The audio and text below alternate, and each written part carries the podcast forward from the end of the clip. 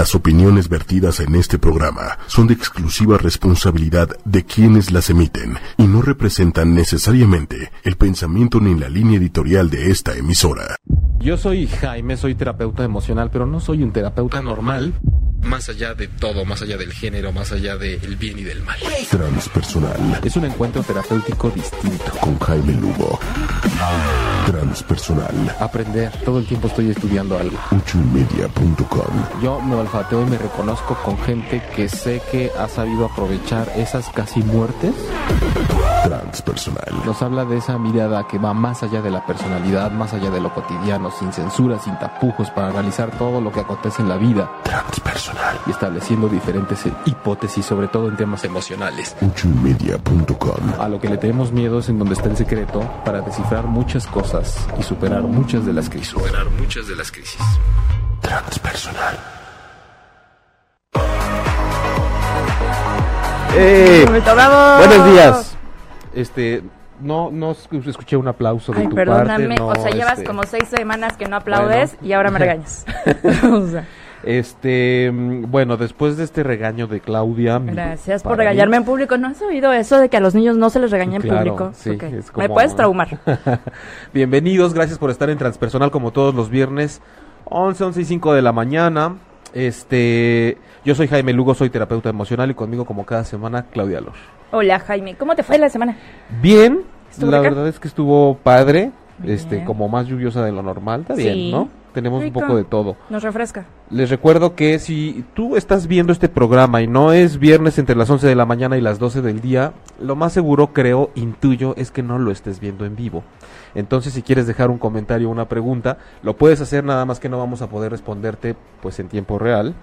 Es lo único que va a pasar. De ahí en fuera no hay ningún problema. Puedes estar en contacto con nosotros también a través de redes sociales. Este programa se llama Transpersonal y lo encuentras en ochoymedia.com, desde luego, pero también en las aplicaciones iTunes y Tuning Radio, en Facebook como ocho y media, ocho con número y media con letra.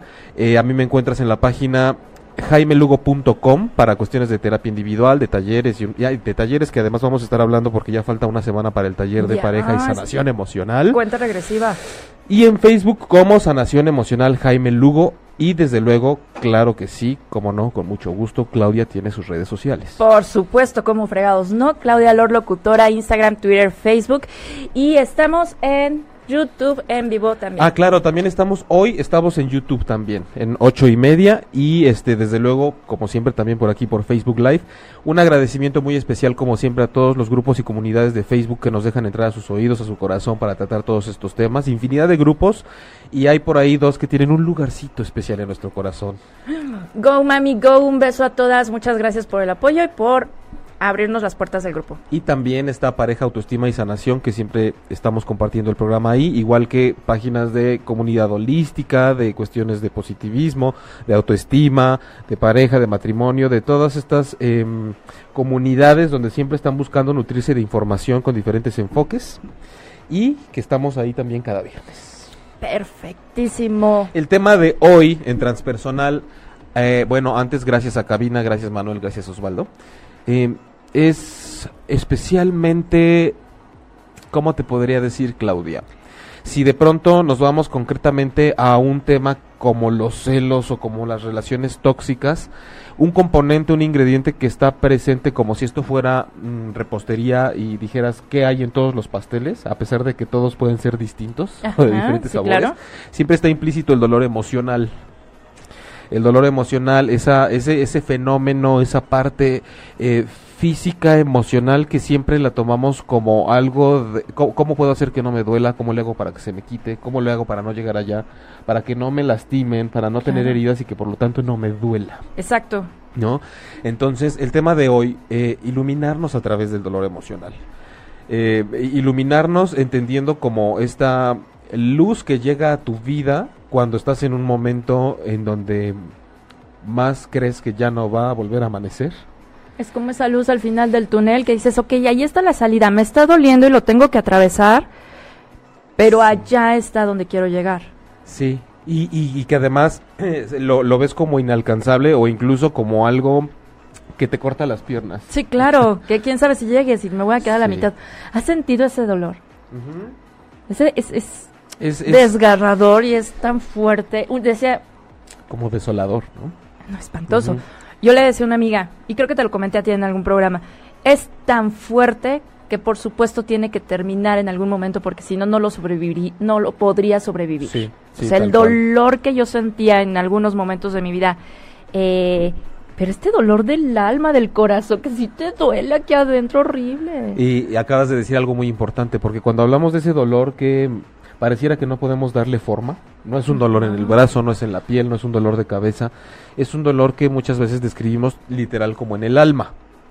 Entonces, por eso el tema de hoy va más allá de, por ejemplo, en la etimología viene de dolere y en el diccionario, que, o sea, al final lo que tratan de hacer, tanto en el diccionario normal como el etimológico, es esta parte de una sensación incómoda, molesta, que se traduce como en angustia, ansiedad, sufrimiento. La psicología tradicional nos habla desde luego del, do- del dolor afectivo como algo que puede ser por causas externas, internas. A- Al final no- nos vamos quedando como mucho alrededor, si te das cuenta, si se dan cuenta, en la parte como muy mental de la explicación. De, de es esto cuando te pasa esto y entonces causas internas o externas, pues sí, este, pero qué pasa cuando queremos abordar el dolor precisamente como esto que decías tú, algo que me rebasa, algo a lo que no le puedo dar forma en mi vida, porque pareciera que está en mi alma, incluso aunque me expliquen el mecanismo por el cual fisiológicamente a mí algo me está doliendo emocionalmente. De todos modos, es, es como, vuelvo a lo mismo, como si te explican la receta y dices, pero no hay como que la esté haciendo y la viva y me Y- equivoque. Me- ah, exacto, ¿no? Y a veces sienta la sienta que masa hasta la y... tengo que volver a empezar Claro, sentir los ingredientes en las manos, saber que el punto de cocción no es el mismo en todos, aunque te pasen un reglamento y unos ciertos pasos. ajá. Hoy es la oportunidad para que en este programa nos pongamos, yo diría que incluso un poco más espirituales que de costumbre, y no porque vayamos a hablar de una cuestión religiosa, sino porque vamos a apelar esa parte de ustedes que sabemos que cuando están en un momento muy difícil de su vida, por una situación de pareja, por una pérdida de un ser querido o por enfermedad incluso, esta parte del alma te rebasa y digas, no sé cómo manejarme en situación de dolor, no sé qué se hace en estos casos. Eh, mucha gente yo creo de la que incluso se quita la vida es porque no puede manejar el dolor de lo que le está sucediendo en ese momento. Claro. Y sobre todo porque como lo hemos dicho muchas veces en el programa, a veces queremos controlar lo que nos está sucediendo. Que, que, eh, eh, ¿Cómo le hago incluso para que se me quite? Mucha gente que está entregada nada más a un tratamiento clínico y de pronto bloquea síntomas, toma un medicamento que tiene que tomar porque si hay desequilibrios mentales también, por eso está la parte clínica, pero de pronto solamente bloqueas esa parte y Pero- lo demás se queda como detenido en el tiempo. Exacto. Pero yo, yo digo, es muy difícil también estar en este momento de dolor, de, de un sufrimiento emocional impresionante y voltear a ver a las demás personas y sentir que eres la única en el planeta que lo está sintiendo o que lo has sentido así. Entonces también es importante decir, no has sido el único, no eres, o sea, no estás solo. Que también es como una característica, ¿no? El que dices, esto me está pasando a mí en este momento, eh, toda la gente está normal, está llevando su vida como si nada. Es más, quisiera cambiarme ahorita, quisiera ser la señora de las quesadillas, el Sí, señor que está en su, supuesto, en su claro. buffet de abogados, quien sea, pero no, no, no, no quiero ser esta cosa que anda ahorita aquí flotando Tú- ausente. ves a, los, a las parejas este, besándose y quieres así espantarlos como palomas. ¿sabes? Porque no puedes creer que todo el mundo a tu alrededor funcione feliz, Ajá. ¿no? ajá. Porque desde tu perspectiva todos están felices. Y tú eres Sí. la única persona en el mundo que está pasando por esto y además nadie te entiende. Sí, sí, pareciera que es em, una burbuja dentro de la cual está pasando algo que solamente yo siento y afuera la gente me ve como, ¿por qué no respondes? ¿Por qué no estás bien? Eh, y no importa si el- es un día soleado, no importa si hay una buena noticia, sabes que dentro de ti se está cocinando algo que es inevitable. Eh, y, es bien duro, en serio. Por eso también hoy queremos hacer la invitación para que, como todos los viernes, participen en el chat, nos digan cuál han sido sus o son o están siendo sus dolores emocionales más profundos. Em, si tienen dudas de cómo aprender a manejarlo, también les quiero decir algo. Yo creo que, no sé si para el próximo programa o, en cuál, va- vamos a, a- a ver si al final podemos determinarlo. Me gustaría que hiciéramos un programa dedicado, ahorita que nos estamos acercando a estos temas, a la meditación tal cual y un encuentro con el ser superior que cada uno tiene cómo darle forma e incluso en vivo hacer una meditación. Podemos adaptar aquí, ¿no? Desde la ambientación un poquito para ir anunciando que eh, tal fecha el programa va a ser una meditación en vivo, que además se va a quedar guardada y que a ustedes les pueda se- eh, servir para tener una especie de meditación guiada cada vez Ah, que lo necesiten. claro. Entonces, este, pero bueno, tenemos ya por ahí algunos saludos. Ya. Ay, déjate, os cuento todos. Omar Hernández nos aplaude. Gracias, Omar. Johnny Gracias. Racón, bienvenido. Hola, muy buen día, muchachones. Gaviru Hernández. Muy bien, Gaviru. es que nos hace así. Norma Núñez, buen día, excelente tema. Miriam Gracias. Ruiz, aloha, aloha. aloha, aloha, Miriam. Eric Carlos, hola. Johnny Racón, es muy difícil salir de esa zona de dolor, tan difícil que incluso a veces sigues con una persona tóxica porque no puedes o no quieres verte en esa zona de dolor, porque no sabes cómo lo vas a superar y no lo quieres vivir. ¿Cuántas veces te quedas en ese, eh, sí, en, en un conflicto, por ejemplo, de pareja o en el trabajo, sabes que te están humillando, que no te están pagando bien, pero le tienes miedo a lo que va a venir o al cambio y entonces prefieres quedarte. Sí, como decíamos, ¿no? Siempre tratamos de quitar el dolor, anestesiarnos, salir corriendo o evitarlo. Ver qué caminos podemos tomar por la vida que, que nos garantice que va a llevar, que va a implicar la menor cantidad de dolor. Pero incluso a lo mejor ni siquiera va a ser así. Es que ya pensamos que viene. Y, nos entonces, predisponemos. Sí, y vamos por la vida más bien, en vez de caminar o correr o fluir o volar libremente, nos vamos como pegaditos a la pared todo el tiempo. ¿No? Y entonces no, eh, lo, lo estás evitando, pero y, ah, valga Lo- lo mi repetición evitar. de inevitablemente en algún momento de la vida llegarás. te pesca porque es el camino de la vida y, y vamos a hablar de eso porque no es que el dolor sea un maldito y que tarde o temprano te va a llegar la maldición es que el dolor no es una maldición ahorita vamos a explicar más o menos ese, ese punto Perfectísimo. Roberto Contreras, un beso. Luis Roberto Hernández, muy buen día. Mu- Muchos besos a Puebla, mi amor. Gabriel Roberto. Eh, o quisieras que todos te entendieran, pero a tu manera. Es decir, pasa que si uno está en esa zona, quieres que los demás te entiendan de, la, la- de alguna manera. También sufran y que de alguna manera también sufran contigo para que puedan darse una idea de lo que uno siente. Sí, o sea, también quieres jalar. Hay gente que, que dice, Sí. no me estás entendiendo, ven, siente lo mismo que yo. Gracias, Gaviru, por ese, eh, eh, ese lado que nos muestras, porque también hoy vamos a platicar de, eh, por ejemplo, cuando se, se habla de ser empáticos con una persona que está sumida en el dolor emocional. Y, y lo que va más allá de la creencia de ponerme en sus zapatos nada más. Si hay forma de acompañar a quien, está, a quien está sumida en un dolor y tiene mucho que ver con la compasión, más que con entender lo que te está pasando. Miriam Ruiz, Jaime, ¿algún ejercicio para salir de esa zona de dolor o cómo trabajarlo? Ahorita vamos a hablar de eso, Miriam. Gaviru Hernández, muy buen tema. Puse así porque es buenísimo el tema, Gaviru. Aquí quédate, no te vayas. Gavirú.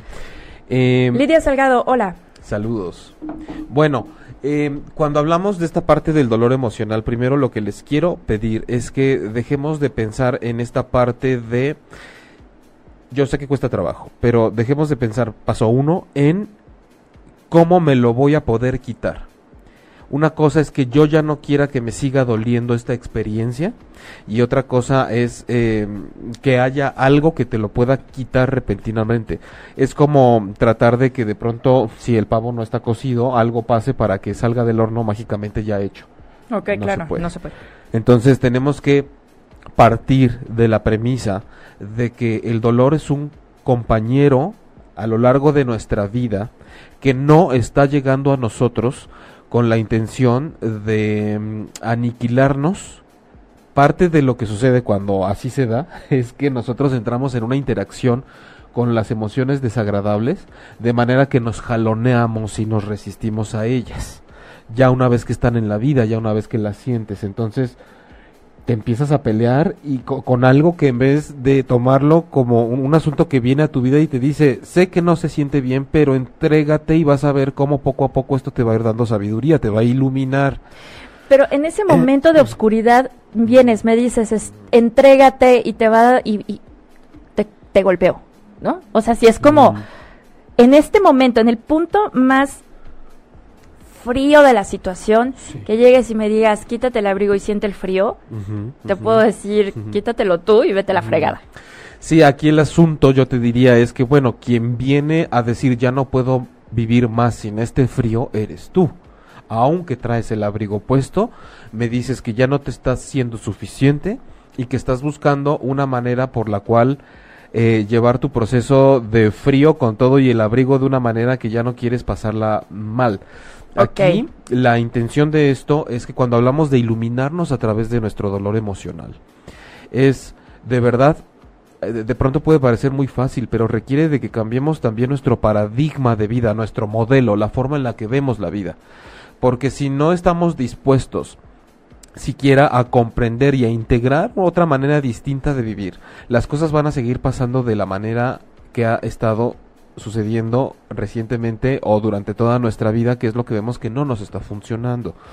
Em, entonces, de una forma muy mental, muy cuadrada, si quieren, lo que les digo primeramente es, tenemos que aprender que esta parte del dolor emocional no es que signifique una maldición en nuestra vida, no es que esté mal, una cosa es que se sienta desagradable, que no nos guste pasar por ese proceso, lo, cual es totalmente válido y es natural porque es desagradable, aunque hay gente que después en algún desorden pues se acostumbra a vivir con esos patrones, ¿no? Y, a estar bajo la tristeza, el enojo todo el tiempo.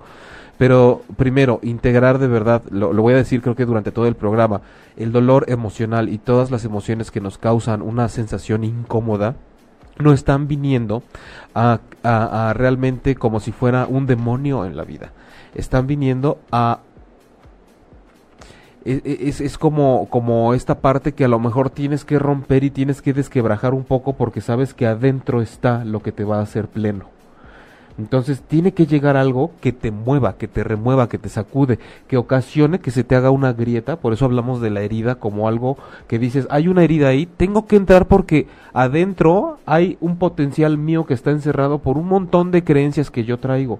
¿Cómo me iba a dar cuenta de que mi sistema de creencias y de interactuar con los demás eh, podía cambiar para que yo fuera más feliz si no hay una experiencia incómoda que me diga como lo has estado haciendo hasta ahora no es lo mejor para ti. ¿De qué forma yo te puedo hacer entender que no estás en el mejor camino para llevar tus relaciones si no es que demostrándote que justo así no te van a salir bien? Tiene que haber un fracaso, una mala experiencia, tiene que haber un así no salió, mira cómo así la relación tampoco funciona, mira cómo este patrón no te sirve no puede ser a través de experiencias agradables que tú te des cuenta. Tiene que suceder algo que digas, si se me cae ahorita este brazo del micrófono eh, y, se me cae en el pie y me pega y me dejo de escuchar, es claramente una señal más allá de pinche micrófono y él, es que se aflojó el tornillo y todo me sale mal y hoy no tuve suerte, es que ¿cómo me iba a dar cuenta de que a lo mejor esto necesitaba un ajuste y de que no estaba puesto como se tenía que haber puesto desde el principio? Más otras cosas si no pasaba eso. Es uno, es uno de los mensajes que estamos viendo hoy. El dolor es una señal de que algo tienes que mover, para un lugar tienes que interiorizar eh, eh, cierto tipo de reflexión que tienes que hacer. Y si no fuera el dolor a través de una emoción desagradable, entonces sería una señal que tú ignorarías dado que no está llamando tu atención. Si no llama tu atención, ¿cómo vas a saber que es una señal para cambiar algo? Y generalmente llama nuestra atención lo que se siente mal para saber qué cambio tenemos que hacer. Lo que pasa es que lo tomamos como esto me invita a quitarme para que no me duela. Nunca casi se nos ocurre ver que esto me está diciendo que tengo que modificar. Que si fuera algo agradable, entonces digo que bueno, aquí me quedo. Quiere decir que lo estoy haciendo lo estoy bien. haciendo bien. ¿No? Por supuesto. Les chacal, segura. Es tan difícil que llegas a pensar que es un sueño, que no está pasando. Te echas la culpa de lo que pasa, tratas de resolverlo, pero no se puede. Y así es la vida, y no puedes hacer nada, y es lo que más duele, el que ya no se puede resolver, y llegas a lo máximo para repararlo, pero te das cuenta que las cosas tienen que seguir y no enfrascarnos en ese dolor. Ahora, Liz, este Sí, eh, eh, eh ah, pues suceden un montón de cosas, ¿no? Que son de la capita, del ego, de la máscara, de la personalidad que nos vamos formando, de los juicios que tenemos siempre de que si esto en la vida está bien, esto está mal. Si me pasa esto es que me va bien, si me pasa esto es que me va mal. Nunca se nos ocurre que tenemos que, que podemos reinventarnos, emerger, resurgir a través de lo negativo que nos está sucediendo. Y lo de eh, que decías Mm, llegas a lo máximo para repararlo, pero te das cuenta que las cosas tienen que seguir.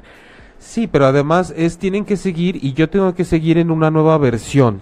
Tengo que seguir aprendiendo de que esto no solo fue, hay gente que lo dice también así, esto solo fue una mala experiencia, olvida el dolor, ya pasó, sigue adelante. Diría, es que es, es como ya acabaste este curso, olvida lo que pasó, olvida los trabajos que hiciste, olvida lo, Lo que, que te enseñaron y sigue adelante porque pues el curso igual y te costó mucho trabajo. Es como te costó trabajo este curso, o sea, igual a esta experiencia complicada de la vida. Entonces, esta experiencia dolorosa igual a este curso que tomaste, pues te costó trabajo igual y sabes que entonces olvídalo, ya no importa, déjalo atrás. Es, es igual de absurdo. Entonces, ¿qué, qué, qué- esta experiencia qué pasa? O sea, soy una piedra. O sea, estoy para que, ¿no? Cálmate, Para que el, viento me sople y me erosione, nomás para eso sirvo. Tengo que ser protagonista de todo lo que me está sucediendo. Porque entonces todo lo que pagué en el curso a nivel emocional no sirvió de nada. No sirvió de nada. No si lo hago en, sirvió- ese, en, esa, en esa premisa de... Olvidar. de, de, si me costó trabajo, mejor ya lo dejo atrás y es un curso que no me gustó. Y entonces todo lo que sufrí, todo lo que se fue a la basura y tengo que pasar un nuevo curso o una nueva experiencia para entonces otra vez Sí. que la vida me diga a ver si ahora sí. Sí, porque en, en, en este caso estamos hablando de que por estar, in- insistimos, el dolor de por medio, entonces significa que es algo que no valió, aquí sí, la pena, que no, uh, um, que no es bueno para mi vida, cuando incluso ya que estás en una situación experimentando un dolor, eh, tienes que saber que eso sí podemos hacer, por ejemplo, una analogía con la parte médica y clínica. Cuando hay dolor de por medio, claramente sabes que te tienes que atender la iluminación de la que estamos hablando de nuestro ser interior a través del dolor que nos causa una experiencia difícil emocional en la vida es igual equiparable al cuerpo de cuando estás sintiendo algo y dices evidentemente no me gusta y, y- y quieres incluso lo que hacemos es tomarnos una pastilla para anestesiarnos o si tienes que pasar por un proceso clínico fuerte te anestesian Claro. pero sabes que tiene que, que va más allá. Digo, hay gente que todavía incluso ahí está en la capita, nada más se anestesian y no se atienden. Pero tú sabes perfectamente bien que si yo ahorita, tú, tú mueves un brazo ahorita y te das con el filo de la mesa, te va a doler. Ajá. Pero porque es hasta natural, porque sabes que tienes que aprender a medir tu espacio, te tienes que conocer, tienes que conocer el espacio en el que te desenvuelves, con qué y con quién interactúas, al igual que con las cosas emocionales. Claro. ¿Cómo interactúo? ¿Cómo me muevo? Tengo que respetar el espacio de los demás. Si de pronto, eh, no sé, te, te hacen así con un cuchillo en la espalda y tú no sintieras y no te doliera, no te das cuenta de que te vas desangrando y de que se te puede infectar y que te tienes que atender. En estos casos el dolor te dice quítate de lo que está a punto de pasar porque ya está el cuchillo en tu espalda, quítate de donde te están abriendo en canal. Entonces aquí hablamos de que el dolor no es, va más allá de ser una consecuencia de algo malo que me está pasando. Es un factor agudo, puntiagudo, molesto que me está avisando, cuidado, tienes que hacer algo al respecto, por favor. Muévete de ahí. Exacto, eh, po- porque ah, normalmente hasta lo vemos en esos casos. Ay, es que me están picando, me están haciendo algo y me- no me lo hagas porque me duele. No, porque me duele me estoy dando cuenta de que esto está mal. Y entonces sí, pongo un alto. pongo un alto, veo qué sucede como en la parte clínica que digas, o, o- o no me hicieron nada, pero si me está doliendo muy fuerte la cabeza, una parte del estómago o el pecho, evidente voy a que me di a que me revise el especialista por dentro y me diga qué tenemos que hacer porque hay gente que no le ha hecho caso. Yo me enteré el fin de semana, hubo un cuate que tres días estuvo con un dolor abajo de la axila izquierda y al final murió en un infarto en la carretera. Ay, Porque el dolor simplemente era me duele, me duele, me duele, me duele y cómo le hago para que me deje de doler.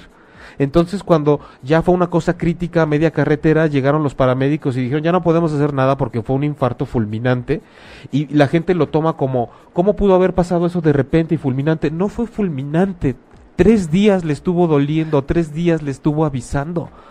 En ese caso hablamos de que por una cuestión, digo, no, no podemos saber, te iba a decir, pues se tenía que morir o, o igual no podría haber, no, no importa, porque ya, ya pasó. Pero sí tenemos una gran lección aquí de que el dolor no es, no es malo en estos casos. Mm, y, y- igual en lo emocional, no porque me esté doliendo signifique que esté mal, que sea una desgracia, que esté cayendo la catástrofe a mi vida. Al igual que este cuate, que le estuvo doliendo tres días, no se movió más allá de decir, necesito tomar algo que me quite el dolor. Entonces lo que queremos hacer cuando estamos en una crisis y queremos que simplemente nos deje de doler es lo mismo. ¿Cómo puedo evitar un dolor que a lo mejor me está evitando que viene algo mucho más grave en mi vida? De esa forma entendemos que aunque sea desagradable el dolor, es tu compañero, es tu cómplice, es tu mensajero y viene a decirte de una forma que no te gusta cómo se siente, lo que tienes que hacer para trascender, empezar a iluminarte, a autoconocerte, vivir una vida más plena más o menos creo que estamos dándole forma, ¿no? a lo que el pobrecito del dolor es como si estuviera sentado aquí en medio de nosotros, así feíto y todo y groserito, y dijéramos, oye, pobre cuate, viene a darnos unos mensajes en la vida que realmente nos vienen a prevenir de las desgracias emocionales y físicas, y todo mundo lo odia, le da la vuelta, nadie le quiere hablar, lo quieren anestesiar y todo mundo lo sataniza y le da la vuelta y nadie le habla. Ay, apapachemos a nuestros dolor, dolores. Pobrecito dolor, el dolor de verdad es, es algo es, es una herramienta súper útil en nuestra aventura de la vida. Qué bonito es verlo así. Johnny Racón, es muy difícil llegar a la luz, encontrar la salida. De pronto sientes miedo a seguir, a buscar algo nuevo. Sabes que existe, pero no te atreves. Sabes que existe, pero no te atreves. Creo que ahí está también una premisa encerrada muy importante, ¿no? María Alejandra Rodríguez Ramírez, hacía mucho que no nos veías, María Alejandra. Excelente mm, tema, felicidades. Gracias, Alejandra. Eldi Carlos, el dolor del alma cuando pierdes a tu mamá siempre está ahí, aunque pasen los años. ¿Cómo sanarlo? Eldi, em, hablar de los padres, creo que entre padres e hijos, ¿no? Tanto la pérdida de unos a otros es, es especialmente agudo Em, sin embargo, creo que no deja de encerrar una lección y no deja de ser un mensajero en tu vida. Y en este caso, bajo el enfoque de este programa, yo sí me daría el permiso de decirte el dolor que podemos sentir y que perdura cuando perdemos a una madre, te está invitando a decir cambia la forma en la que tú consideras de lo que es la vida y la muerte. Porque si sigues pensando que todo se acaba cuando te mueres, al menos de la forma en la que lo conocemos, va a prevalecer el dolor. Hasta ahora, científicamente, desde luego que no está, no está nada dicho de qué sucede, ¿no? Sí, sí, sí. Todavía nadie regresa a contarnos. No, porque probablemente ni siquiera tiene por qué regresar. O sea, ¿por qué regresar si ya acabó? Eh, bajo el enfoque de lo transpersonal, estas experiencias son del alma tal cual. Entonces, yo te haría la propuesta y la invitación, si la quieres tomar o no, es asunto que tú tienes que analizar, a que si algo te causa un dolor permanente, evidentemente es un mensajero que te dice tienes que cambiar la forma en la que consideras la vida y la muerte porque esta te duele. Y tienes todo el derecho de tomar una versión de la vida y la muerte que a ti te convenga y que a ti te guste y que te haga sentir bien espiritual y en el alma y en el corazón. La muerte también, por otro lado, nos invita a establecer un vínculo con la persona que abandonó su cuerpo de una forma que no sabíamos relacionarnos. Nos relacionamos a través de lo que vemos, de lo que podemos tocar, de lo que podemos escuchar, de la piel, del cuerpo, de los movimientos, de las miradas. Sin embargo, si tú deseas de verdad emprender un camino, que esto sea una semilla para ti, que puedas ver cómo mitigas ese dolor y cómo lo puedes liberar, tienes que buscar una opción para relacionarte de una manera distinta con la esencia de tu mamá, que ahí está. Mucha gente, por ejemplo, dice, es que yo quería mucho a mi mamá, pero ¿por qué la querías? Tú la sigues queriendo. Su esencia y su recuerdo sigue estando contigo. Entonces hay que hacer un trabajo muy fuerte. Eh, y yo creo que una persona cuando no está pudiendo superar la pérdida de un ser querido, el gran reto está en decir, pues es que para ti qué es la vida y qué es la muerte. ¿Cómo la estás viendo al grado de que para ti ya todo acabó?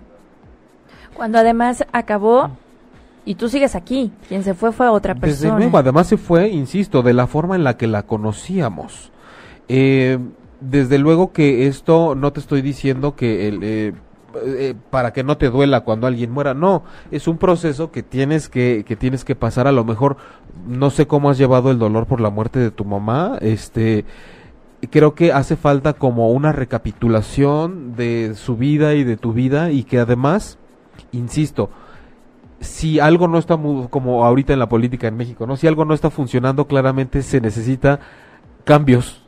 Claro. Entonces, si no está funcionando la forma en la que vemos la vida y la muerte porque nos genera un dolor constante que no se va, claramente tenemos que cambiar a nivel de conciencia el cómo consideramos la vida partiendo de algo tan simple como que nacemos y tenemos que morir. Entonces hay personas que lo ven como muy fríamente porque de pronto así puede ser como si sabemos que nacemos para morir eventualmente y tener una serie de tareas y de realizaciones en el camino, ¿por qué nos sigue doliendo tanto la muerte? Porque tal vez nos han vendido una idea de que pues todo se acaba, y adiós y hasta nunca y es lo peor que nos puede pasar.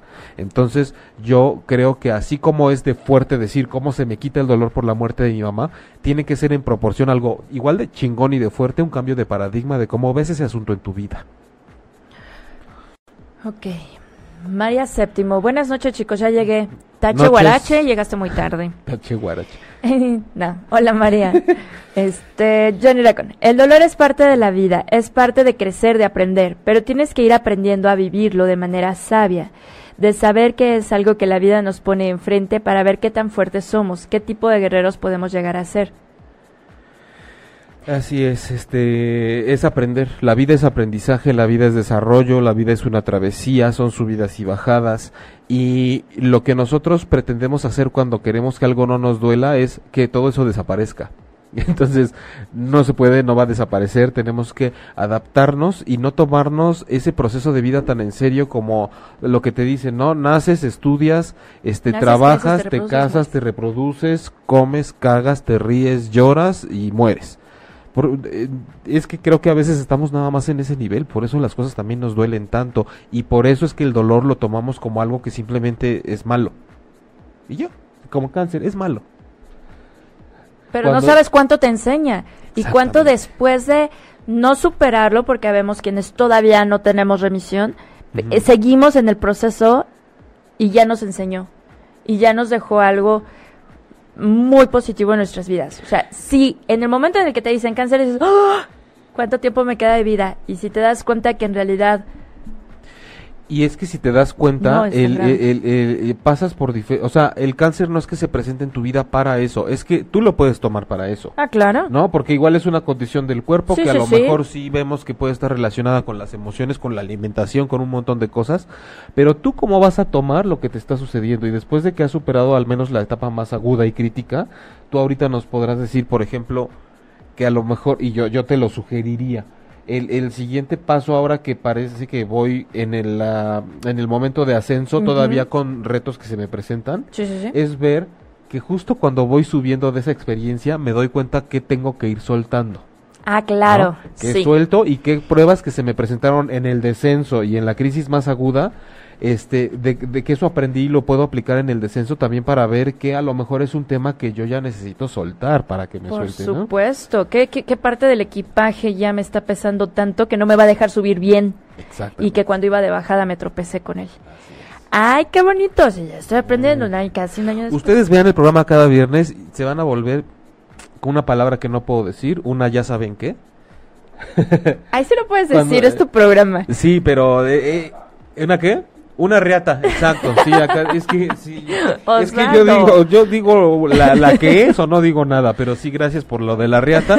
Por esto digo que necesitamos una emisión como de la una de la mañana. Vamos ¿no? a hacer Para una a la una de la mañana para sacar todo. y para que ahí sí les pueda este dar los coscorrones acá machines, ¿no? Que luego dicen más rudo, más rudo. Sí lo necesitamos. María Séptimo, el dolor, mira, llegando tarde, pero luego, luego bien aplicada. El dolor nunca me ha gustado, es un hecho, eh, es un hecho. He atravesado por diferentes tipos de dolor en mi vida y después de tantos años, hoy doy las gracias a Jaime Lugo por, e- ah, ya voy a llorar yo, por enseñarme que es parte fundamental para adentrarme a todas las heridas sufridas en la guerra de vida. Y he aprendido que es necesario para crecer y emerger, transformarme y sanar, para vivir plenamente. Gracias, María. Es que María llegó tarde y entonces ahora le estaba ardiendo el profe. Es No, que no es traía la, la tarea hecha. Ay, Esto fue una manzana que me dio. Pero fíjate que también en todo lo que nos dice María, gracias, y, y nos pone una frase que es algo que también hay que aclararle a la gente. El dolor, pusiste María, eh, nunca me ha gustado. A nadie. No. Digo, hay gente masoquista, ¿no? Ya, que dicen, sí, que duela. Mm. Pero, pero, claro, pero hasta. Oye, pero a ver, estamos hablando de prácticas, ¿no? O sea, de- o- otro rollo. pero es dolor físico y no se Sí. compara con el dolor emocional de la pérdida de una madre, de una enfermedad, de la pérdida de un hijo. Sí, el, eh, el dolor nunca nos va a gustar.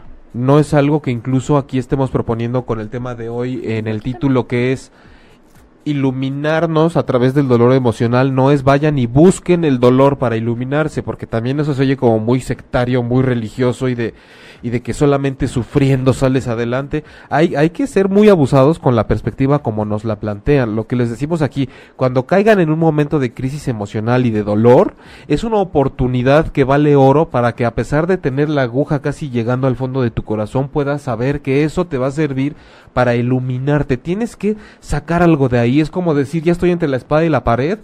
Pues a, a, mí no me vas a dar en la madre. Yo algo voy a rescatar de aquí, de algo me va a salir más chingón. Yo no sé cómo le hago. Pero yo de aquí salgo con algo mejor. A mí no vas a venir nada más a dolerme y a darme en la madre y ya.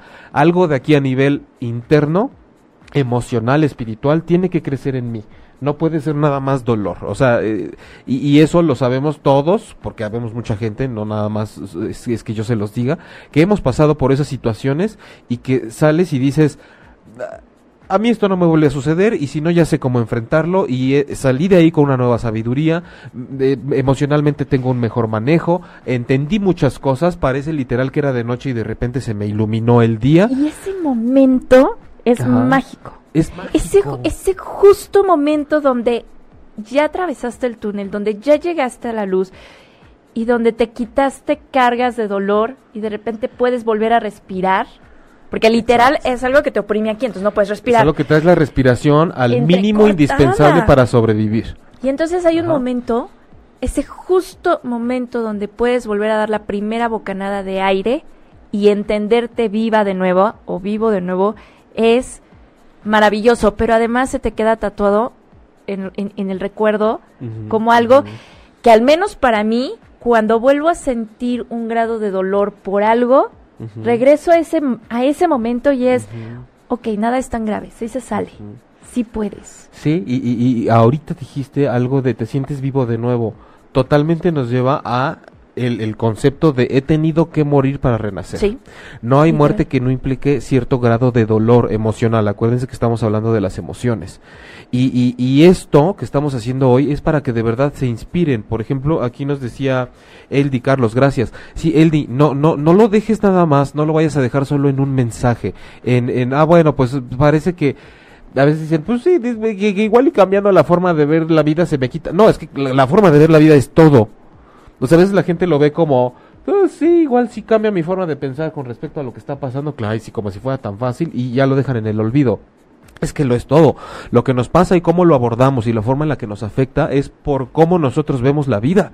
Hay gente que está de verdad en un camino muy cañón espiritual y terapéutico que yo he convivido con ellos.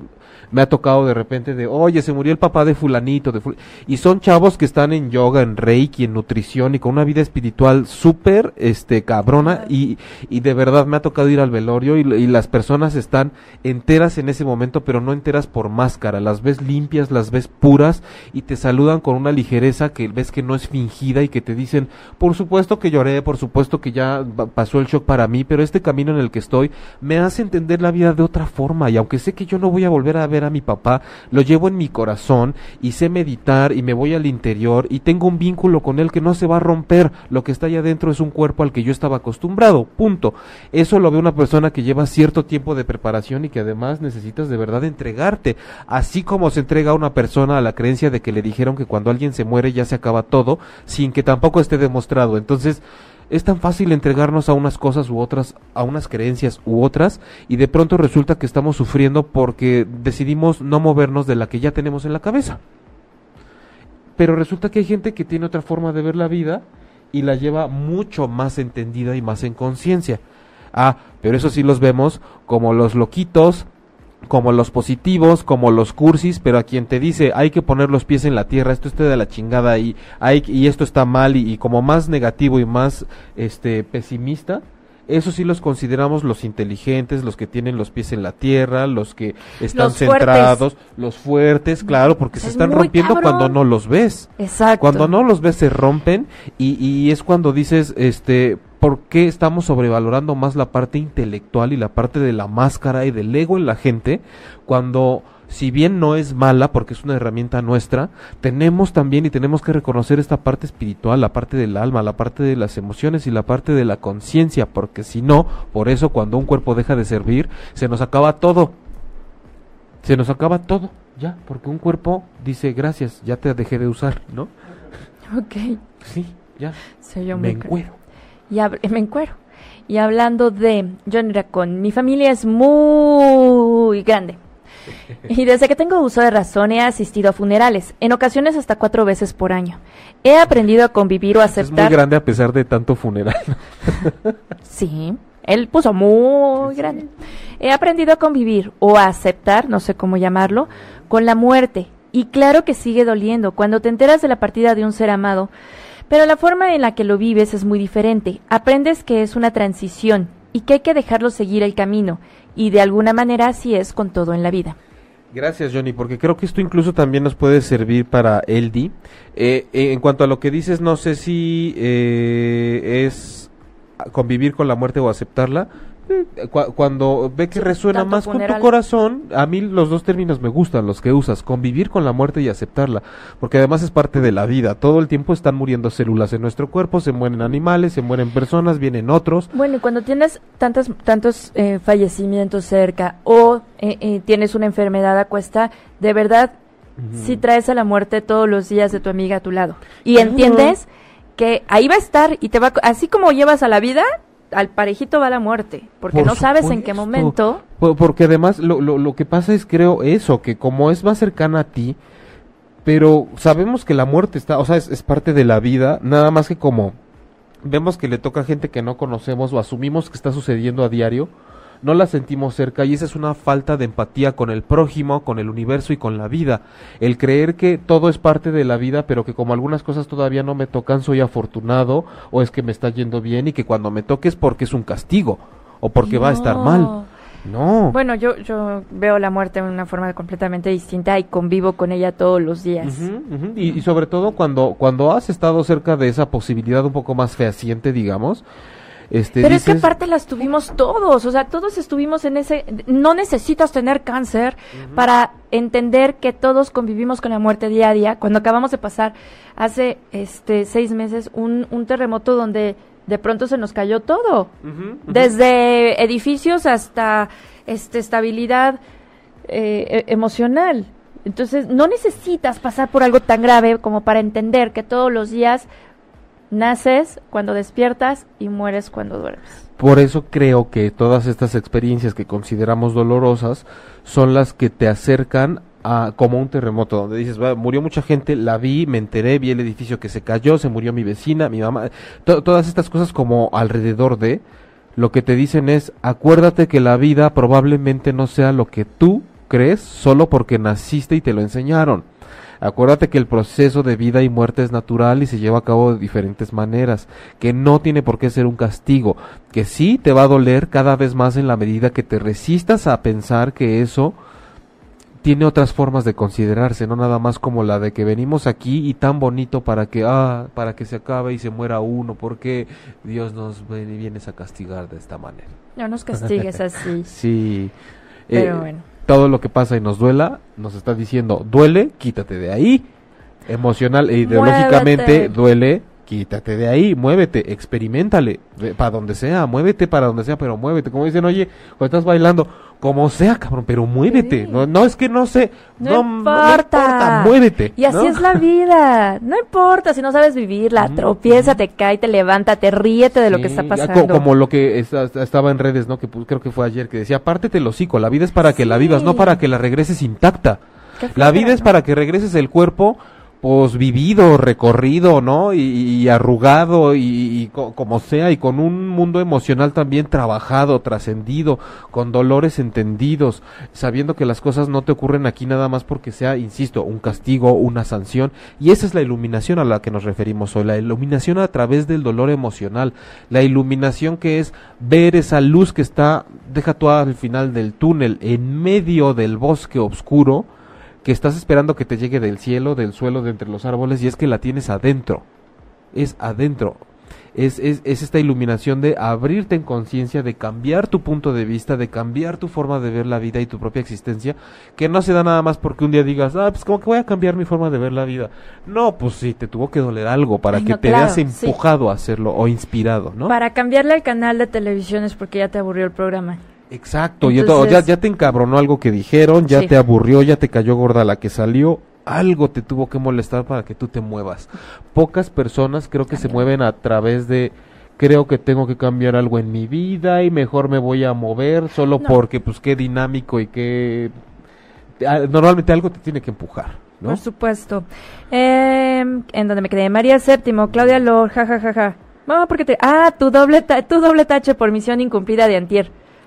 Ok, porque me puse ah, celosa. Creo que había unos tacos también de por medio. Ay, los tacos. Sí, vamos a ir. Mm. quien quiera ir, vamos a ir a los tacos con María Séptimo. Pronto, pronto. No sé cuándo. Pero pronto, pronto. Eh, continuamos. ¿Qué, puede entender, ¿Qué puedo entender cuando una persona finge no tener dolor, ser de piedra?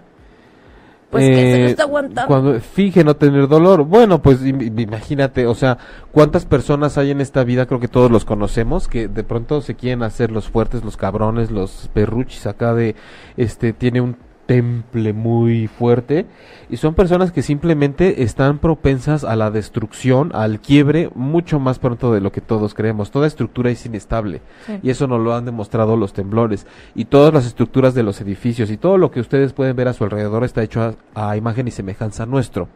Todos los edificios sabemos que tienen una base estructural, que tienen como el esqueleto, ¿no? Diferentes extensiones, tienen las varillas, tienen diferentes niveles. Eh, sabemos que las computadoras están hechas, ¿no? Con el software que tiene un programa al que le pueden entrar virus, que tiene que buscar la información, que la almacena, que a veces ya no sabe dónde está, que te tienes que esperar porque está buscándola, y así como uno que de repente dice, todo, todo, todo, fíjense y está hecho a semejanza nuestra. Entonces, cuando algo está a punto de colapsar y se está aguantando, más allá de que tenga oportunidad de irse percatando y derrumbándose, a lo mejor poco a poco reconstruirse, lo que va a pasar es que un momento a otro va a colapsar. Y es cuando vemos que una persona de pronto está muy mal de salud porque colapsa en ese sentido o se tiene que dar una pausa inevitable en su vida o porque este mm, de pronto tiene momentos muy íntimos de desahogo con ciertas personas a nivel ya no puedo más pero tengo que seguir con la máscara que estoy mostrando. Entonces eso es cero iluminación, ¿no? E, eso es una resistencia a que venga todo y a que yo lo tome conforme me va sucediendo. Una persona fuerte y poderosa es la que atraviesa por las experiencias de una forma que diga, como vengan y las voy a sentir y no me voy a ir. Una persona que parece siempre fuerte realmente está huyendo. Entonces, desde este enfoque yo les diría, una persona que siempre quiere aparentar fortaleza, eh, para mi gusto está huyendo, está escapando, entonces es mucho más cobarde y no por ser peyorativos, pero no, no está enfrentando, no es tan fuerte como nosotros pensamos. Está teniendo una fortaleza su máscara, la que usa, la que se construyó, pero su ser, o sea, adentro es porque está aterrada. Ok, Johnny Racón Dice, sí, mi familia es muy grande. A pesar de tantos funerales, siempre he dicho que somos familia conejo. Yo tengo una duda. Cuando muere un familiar o ser amado, ¿es correcta la palabra resignación? Pues más allá de pensar si es correcta, yo creo que eh, resignación, ahorita no he buscado la etimología, pero me signación, signa, signa como una firma, una señal, una y un es, exacto, es como reafirmar algo, rehacer algo, resignificar algo. Entonces, este, si, si, sin tener el significado real a la mano, si nos vamos a que pueda ser como una, tú dices resignación, yo te lo pondría como una resignificación. Voy a tener que resignificar, como le decía al principio a la amiga que nos comentó lo de su mamá, es, tengo que resignificar de aquí en adelante mi concepto de la vida, de la muerte, porque yo todavía tengo un vínculo con esta persona que dejó su cuerpo y, y, y, quiero estar en comunicación, pero eh, creo que lo que te refieres y, lo que estoy entendiendo es que si tú quieres acompañar a una persona que tuvo una pérdida y llegas al velorio, sí, no le digas que se resigne. No le digas que se resigne, no le diga que tiene que ser fuerte, no le diga que pasó por algo, no le digas que tiene un angelito más en el cielo. ¿Sabes qué? No les digan nada. Nada. No les digan nada, pónganse un pinche cinta canela en la boca, abracen y acompañen, sepan estar junto a esa persona, resonar con su cuerpo, con su energía, saber lo que su mirada está diciendo sin significarla, sin decirle, un, calorcito de estar junto al cuerpo, de pasar una palmada, incluso de decir es que estoy en el proceso de, eh, eh, el otro día un, un, querido amigo falleció su mamá y me decía estoy en el proceso de soltar. Le dije es que no tienes que soltar nada ahorita, tranquilo, no pasa nada. no tienes que soltar. O sea, creo que el proceso de atravesar el dolor te va a dar la oportunidad de soltar. Y otra cosa que les quería decir también que es muy importante porque la gente ahorita creo que se fue por el tema de la pérdida curiosamente. El dolor emocional por la pérdida de seres queridos. Hay que dejar aunque en el momento a nosotros nos duela tenemos que recordar que esto no es en principio una experiencia que nos esté pasando a nosotros. No es que nos ocurrió una desgracia. Es que esa persona está pasando por una transición en su vida entonces dejó su cuerpo. Tenemos que ser compasivos con el alma y con la persona que dejó de ser persona y regresó a ser un alma. Como sea que consideren que es la vida y la muerte, tenemos que ser compasivos con la imagen y la energía de esa persona y saber que tenemos que también venerar y ser generosos con ellos y regalarle a su energía una sensación y, y esa promesa de voy a trabajar en cambiar mi forma de ver la vida y la muerte porque quiero estar en paz con tu partida física, porque la otra se mantiene. Y quiero que entre que si todo se acaba, o entre que te vas al cielo, o entre que reencarnas, o entre quién sabe qué pase. ¿Qué suceda? O incluso a nivel de recuerdo y de memoria nada más. Claro. Quiero que esto sea en paz y quiero ser generoso contigo y darte lo mejor que te pueda dar, que es una depuración, purificarme a través de este dolor, porque cuando hablamos de que nos podemos iluminar a través del dolor emocional, es eso, es una purificación. Es como meter a una tubería un montón de líquido este que es como corrosivo, pero que va a limpiar, así se siente, que me corre algo, que me quema, que no puedo con esto, pero que me está destapando la cañería emocional. Entonces, tengo que tener y tomar en cuenta que esta persona que se ha ido, me duele, me está sirviendo para purificarme, cambiar mi forma de ver la vida y la muerte y darle lo mejor de mí y que pueda tener esa partida física de una manera súper compasiva, limpia, iluminada y reasignar o reasignar o resignificar eh, la forma en la que veo la vida y la muerte, ¿no? Para estar en contacto con el mundo físico, espiritual y mental y todo. encontrar un equilibrio en todo esto que está sucediendo. Y decir, estoy relacionándome con lo que no veo también. Exacto. Eh, resignación. Omar Hernández, tacos, tacos. Pues ya ustedes digan cuándo, yo bien puesta. Este, Sam Jiménez, saludos a los dos, Sam. Gracias, saludos. Gracias, Johnny Racone. Yo tengo mis amor tíos yo creo eh. que es, yo tengo mis amoríos cura todo, el amor de mi esposa y el de mi hija, mi familia que me abraza. Y además los tengo a ustedes muchachos, gracias por estar. Gracias, Johnny. Muy importante lo que dices, porque luego nos encontramos, o sea, sí tenemos que tener un periodo en el que nos entregamos al dolor que nos está viniendo a avisar algo, pero también hay que voltear y decir, pues mientras todavía estoy adentro de este cuerpo y de este mundo material, donde tengo tripas y me truenan cuando tengo hambre y tengo que desechar y así de primitivo como pueda parecer, y también tengo conciencia e intelecto y, me desarrollo tengo todavía compañeros en este viaje de vida. Que me aman y amo y estamos juntos en esto que estamos atravesando. Y que aprender juntos, ¿no? Pues si en la escuela todos aprendemos juntos, ¿por qué no en equipo cuando sucede algo así? Claro, es trabajo en equipo también en la vida y todos tenemos estos este amores cura todo alrededor. Exactamente. Eh, dice exacto, Johnny. Exacto, a eso me refiero con lo del eh, con lo que, sí es correcto, lo de la mm, resignación. Sí, mejor no decir nada, acompañar de una manera compasiva. La empatía creo que es saber interpretar un poco la, entender la mirada de una persona, entender su silencio, eh, sentir su presencia y, y, que ellos sepan que puedes estar para contenerlos, como si fuera un abrazo con el que a veces no los estás tocando y decir, aquí no te preocupes, estoy alrededor tuyo, no pasa nada, llórale, aquí estoy, está bien y, y, con mi energía te acompaño, no más que con échale ganas, ya sabes, todas estas cosas. Eh, Miriam, bueno, espérame, antes de Miriam, había alguien que me decía en una de las de los velorios que tuve más fuertes eh, hace dos años, mm, este, decía, bueno, él ya, ya está descansando, jodidos los que nos quedamos. Ella, ay, jodida tú. Ah, pues sí, también es una forma de ver la vida muy al extremo de la gente que dice, uno se queda aquí feliz y la gente sufre cuando se muere, tampoco hay que ver esta vida como un calvario. O sea, es el extremo. Acuérdense que los extremos están tan lejos que se juntan y terminan siendo lo mismo. Pero bueno. María Ruiz, ¿cómo sabes que ya estás sanada, curada de espanto o que ya soltaste una relación de mucho tiempo? ¿Cómo te das cuenta? Porque ya no lloras, porque ya no platicas, con, eh, no sientes nada, porque cuando lo platicas ya no sientes nada, o cómo te das cuenta, porque crees haber soltado una relación y de repente llega nuevamente la misma persona y la aceptas en tu vida. Ok, hay que... eh, ¿Es miedo a la soledad o realmente se ha trabajado? va- va- vamos a... a- es ¿Lo que ya dividimos? casi se nos ha acabado el tiempo. No, tenemos mucho. Mira, Osvaldo ya se durmió. Este, Miriam, de pronto lo que me dices no, me da pauta para decirles, ¿no? Hay una gran falta de autoconocimiento. Porque mm, decimos, ¿cuándo me doy cuenta que ya estoy bien, no? Ajá. Entonces... Que eh, ya lo superé o que lo guardé en el cajón y va a salir después. Sí.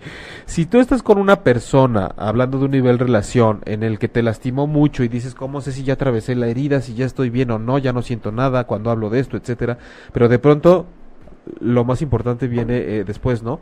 Cuando la vuelves a aceptar. Tienes que saber si tú aprendiste. Generalmente eh, en una relación en donde hay una codependencia, una toxicidad eh, que tú puedes detectar en la otra persona y tú lo trabajas, trabajas tu herida como debe ser y sanas, normalmente este esa persona ya no te llama la atención después. Eso sí es algo que les puedo decir. Normalmente esa persona ya después no les llama la atención para estar involucrada sexual, corporal, energética, mental, emocional y Sí, espiritualmente. claro. Entonces, bien puede confundirse con un periodo de evasión en el que sí, a veces uno dice, pues con que me quiera tantito, con todo y lo que pasaba que estaba mal, pero si hay tantito querer, pues regreso. Entonces hay que vigilar bien si lo que estamos llevando es un proceso de reconstrucción o un proceso de stand-by nada más. En el que no trabajé nada. Claro. Em, nos vamos al de Sandra. Dice, mi mamá acaba de fallecer el jueves santo. Hay días que lloro, pero me siento bien. Sus recuerdos salen día a día y no sé... Y no sé, estoy confirmada, no sé cuánto. Conformada, supongo. Ah, ok, sí, Sandra. Eh, eh, escucha mucho a, tu corazón, o sea, a veces también tenemos que pararle a la pensadera un poco, o sea, eso, eso nunca va a parar, mejor dicho, corrijo, es aprender a tener un encuentro con nosotros mismos, por eso es que quiero ver si la semana que entra o dentro de unas dos semanas hacemos este programa que sea de una meditación en vivo, un encuentro en el que podamos guiarlos a través de los micrófonos, incluso poner acá otra vez el ambiente bohemio, me traigo aquí un, un diapasón, algo que nos ayude a tener esta esta meditación guiada en vivo y que podamos tener un contacto con esa parte nuestra que sea no nada más la de estar pensando. Incluso veo que hay una gran preocupación en ustedes por decir, ¿qué será? ¿Que ya me resigné? ¿Será que me conformé? ¿Cómo sé que estoy bien? Como te- tengo que integrar esa cosa mental. O sea, Porque además la sociedad te dice, tienes que llorarle, se Sí. murió tu mamá, tienes que llorarle, tienes que sufrir, porque si no, parece que no la quieres. Y esto es cuando te entra el conflicto de decir, pero yo me siento bien y la siento conmigo y estoy tranquila, pero la demás gente dice que tengo que sufrir.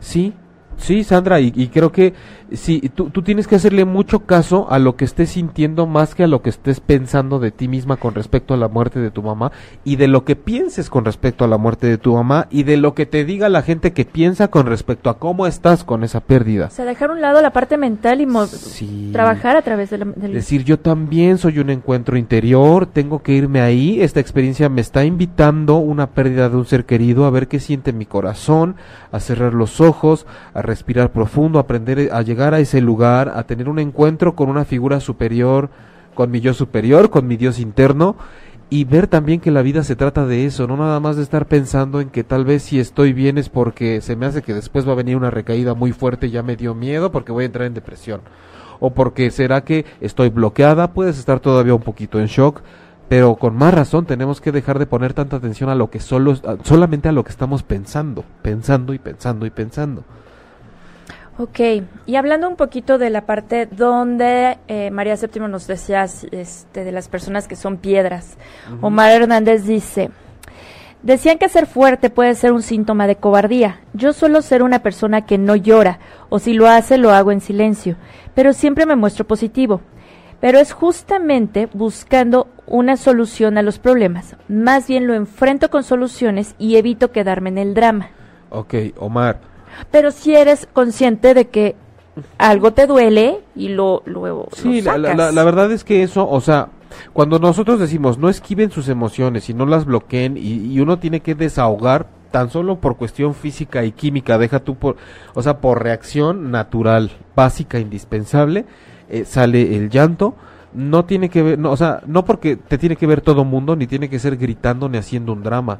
Si tú lo haces, no importa si estás solas, encerrado en un baño, en tu recámara, delante de la gente, en la plancha del zócalo o en un antro. Mientras haya ese proceso que no se esquive y no se bloquee y no se quede pendiente y no se quede como un cochambre en tu cuerpo, uno es libre de hacerlo como se le pegue la gana, pero hay que hacerlo porque dices en silencio y a veces a solas, no importa, con que lo hagas está bien, porque hay gente que luego no te ve quebrarte y te dice es que te bloqueas, ¿tú, cómo sabes? Yo llevo un proceso emocional en la intimidad de mi casa y como debe ser y lo hago conmigo mismo como un ritual y me sirve. Claro. No tengo por qué ponerme a llorar cuando ustedes creen, otra vez volvemos a eso, y piensan que yo me tengo que romper porque más bien es morbo que ustedes me quieren ver llorando. Y de no, está llorando y fíjate, sé que se puso muy mal. Pero además, y es el protagonismo de las otras personas, de hay que irlo a ayudar. Sí, y, que, quieren decir, aquí estoy, no, estoy yo, o sea, Mira, es como mi siempre experiencia. estoy contigo. Sí, es mi experiencia, no la tuya, y no, eh, no quieras, ¿no? Como robar esa atención. Claro. Pero bueno. Sandra Martínez. Dice, sí, por favor, siento que me urge la meditación. Así es exactamente bueno, eso que pasa. De todos modos, recuerden que ya rumbo a terminar este programa, este, les damos infinitas gracias por haber estado hoy con nosotros. Y algunos anuncios para terminar. Recuerden que de este sábado al otro, sábado 21 de abril de 10 de la mañana a 2 de la tarde, hay un taller en la colonia Narvarte de la Ciudad de México que imparto. Es de cuatro horas y es de sanación emocional por temas de pareja. Es para que trabajemos eh, de los temas de conciencia, de sanación emocional. Como en todo este tono que estamos viendo hoy en el programa, es como una sesión extendida de cuatro horas en donde pueden preguntar mucho más, interactuar, quien guste compartir experiencias, hacer meditación ahí en ese momento, aprender de cuál es el papel del alma, del ego, de los celos, de la infidelidad, del dolor emocional, para que en esa sesión de cuatro horas, donde estemos los que estemos, podamos sembrar una semilla que nos haga salir y relacionarnos de una manera más sana, si van en pareja nada más ahí, van a tener que estar cada quien por su cuenta. No necesitas tener pareja para ir, puede ser eh, relaciones sanas en tu vida en general. Y las inscripciones son al 55 54 30 99 17. Ya me lo aprendí. Estoy orgullosa de ti. A una semana. Pueden escribirnos aquí mismo o mandar este un correo también para pedir información a jaimelugomx.gmail.com o dejar aquí su correo y les mandamos la información. Eh, repito, 55 54 99 30 17, mensaje de WhatsApp o llamada y les da la información. Hay descuento todavía para hasta el lunes, que es 16, ya después es un costo normal. Y este y bueno, ya eh, eh, vamos a tratar toda esa temática. El chiste es que salgamos aprendiendo cosas de ahí. Y si quieren terapia individual, estoy en la Condesa, en la Ciudad de México, o en línea desde cualquier lugar del mundo, no hay ningún impedimento. Esto es como el alma, no conoce de tiempos ni de distancias. Para la terapia me pueden buscar en mi página jaimelugo.com. Ahí viene mi teléfono, mi correo, la dirección y pueden hacer su cita y desde luego hoy no está el compañero odontólogo con nosotros, pero saben que los fines de semana pueden contar con lo que quieran a nivel odontológico. Si quieren una linda sonrisita. Así es. Y este pues dirigirse aquí también al programa o con Claudia Lor en sus redes, Claudia Lor locutora tararat, etcétera. ¿Qué más? Instagram, Facebook, Twitter, 55 22 95 76 25. No, otra vez. No, así rápido porque luego. Ah, ok.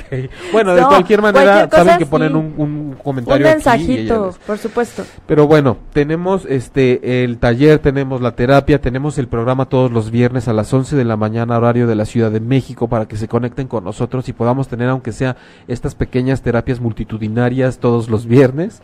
Está eh, maravilloso.